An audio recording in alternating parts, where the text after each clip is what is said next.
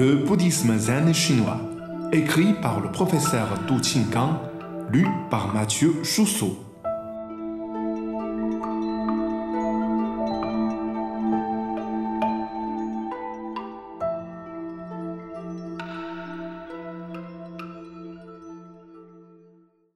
Troisième ou trentième patriarche? Le profil d'un maître Chan à la main, une étudiante m'avait un jour demandé. Sun San se classe troisième dans le système chinois. Pourquoi l'appelle-t-on trentième patriarche sur ce dessin?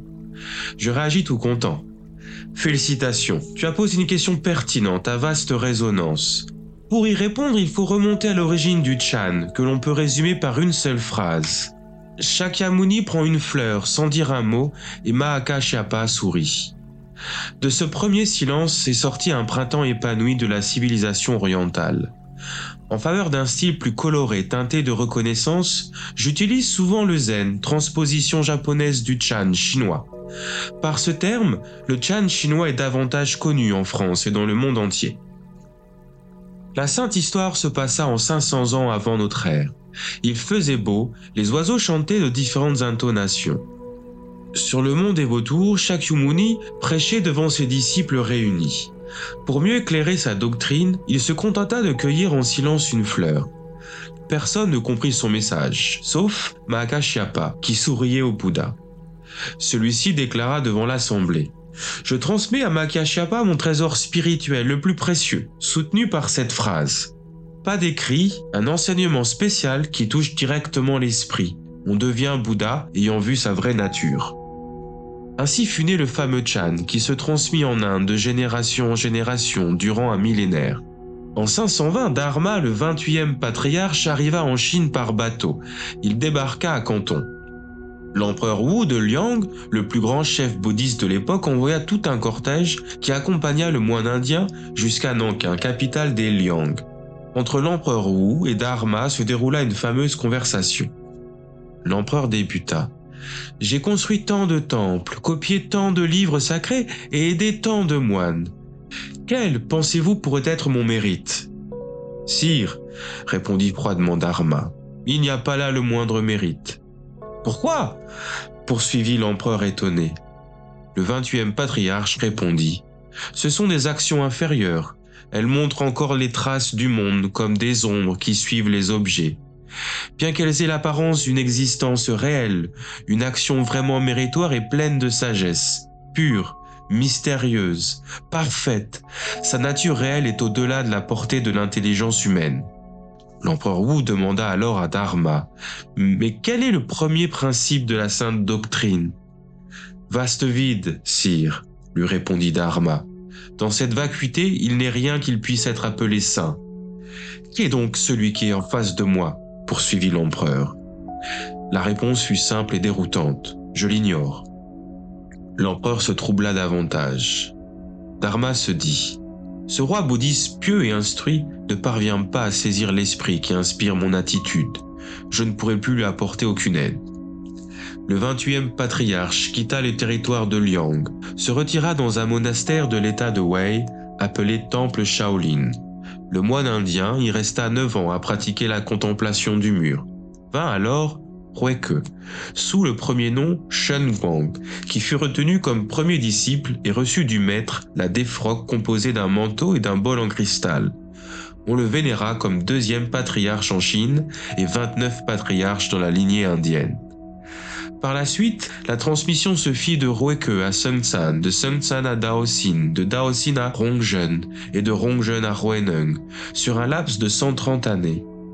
Selon D.T. Suzuki, japonais, 1870-1966, le plus grand spécialiste du zen au XXe siècle, Huineng est le personnage central dans l'histoire du zen. Il a sinisé le Chan indien, créé l'école subitiste et composé un ouvrage majeur intitulé le Sutra de l'estrade. La transmission clé se fait entre les 5e et 6e patriarches. Né en 638 à Canton et mort en 713, Huineng perd son père à l'âge de 3 ans, devient plus tard bûcheron qui nourrit tout seul sa mère.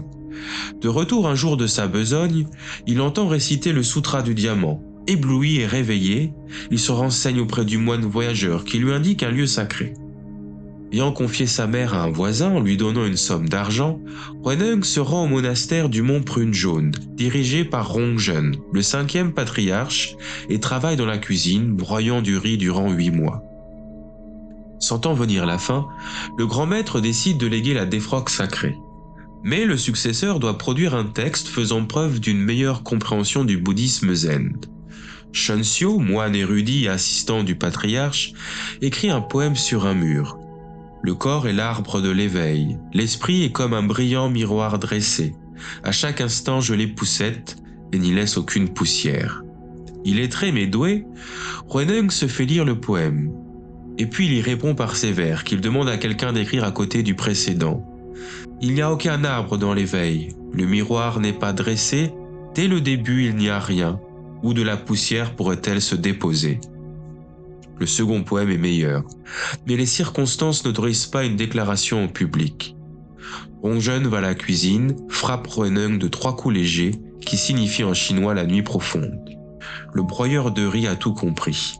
Quand tout est noir, il se glisse dans la chambre du maître qui lui donne le dernier cours avant de lui transmettre la robe et le bol en cristal.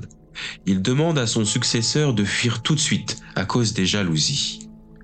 En effet, Shunsyo jouit d'un très haut prestige dans le monastère. Tout le monde le considère comme successeur idéal. Au grand matin, on est au courant de la disparition de Renung avec la défroque une dizaine de moines se lancent à sa poursuite à cheval avec à leur tête un général, grand maître du kung-fu. Au bout d'une demi-journée, ils découvrent Ruenung au pied d'une colline. Celui-ci, tout calme, dépose la défroque sur un rocher. Le général se précipite pour la prendre, mais de toutes ses forces, il ne parvient pas à enlever la robe et le bol. Il transpire à grosses gouttes et s'incline sincèrement devant Ruenung en disant Je viens pour la loi sacrée, non pour la défroque. Veuillez bien m'éclairer. Le sixième patriarche lui demande alors Quelle était ta vraie image quand tu n'étais pas encore né? Le moine général est illuminé, se prosterne pieusement. Renung poursuit son chemin. Dans le ciel dégagé, légèrement bleu, flottent quelques nuages tout blancs. Comme Verlaine l'a bien poétisé, la vie est là, simple et tranquille. La rumeur humaine vient de la ville, gorgée de trop de désirs.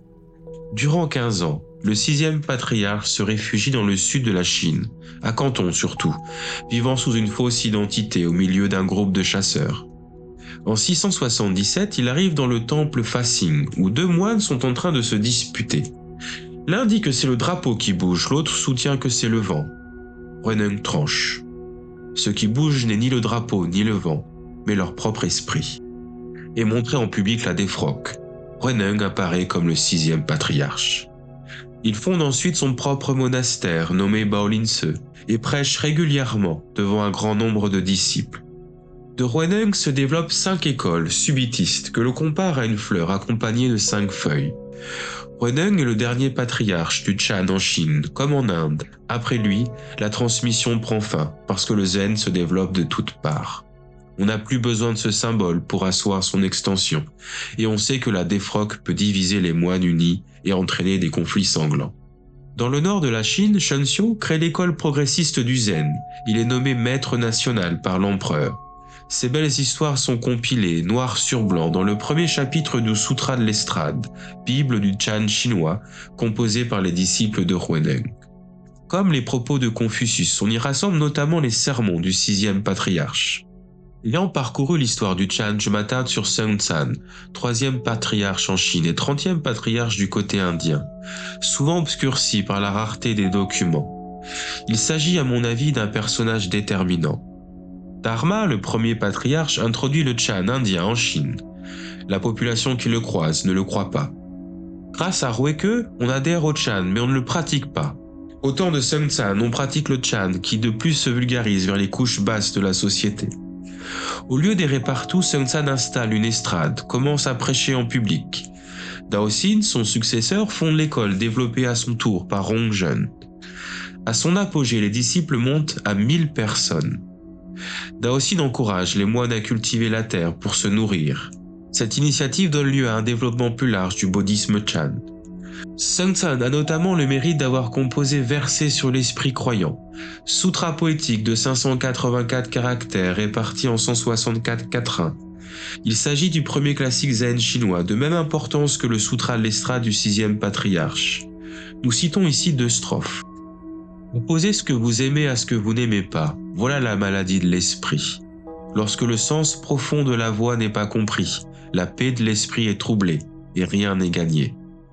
Phraséologie, jeu de l'intellect, plus nous nous y adonnons et plus loin nous nous égarons. Éloignons-nous donc de la phraséologie et des jeux de l'intellect, et il n'est nulle place où nous ne puissions librement passer. À l'appui de ce texte sans égal en Chine, le troisième patriarche inaugure une transmission assistée par les mots et commence à siniser le Chan indien.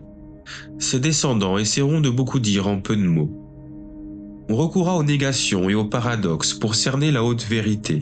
Au Japon, on invente le haïku, que Barthes qualifie de pas résonnant dans la vallée. Ce sont des signes haut-parlants ou surnourrissants. Les recherches ultérieures montrent que Ruenung n'était pas illettré. Les Koanzen favorisent les réveils des apprenants à l'illumination. Pour dire l'essentiel, l'écriture résiste mieux au temps, elle permet à l'humanité de tenir plus fermement sur le globe qui tourne et de progresser plus rapidement. Sun Tzu meurt en 606 à l'âge de 96 ans. Il se distingue des autres maîtres à la fin de ses jours. Au dernier moment, il déclare à ses disciples On vénère trop la mort assise, la trouvant extraordinaire. Moi je suis un autre chemin. Pour jouir davantage de liberté, je vais mourir debout. À ces mots, il s'accroche de deux mains à une branche et trouve sa paix éternelle.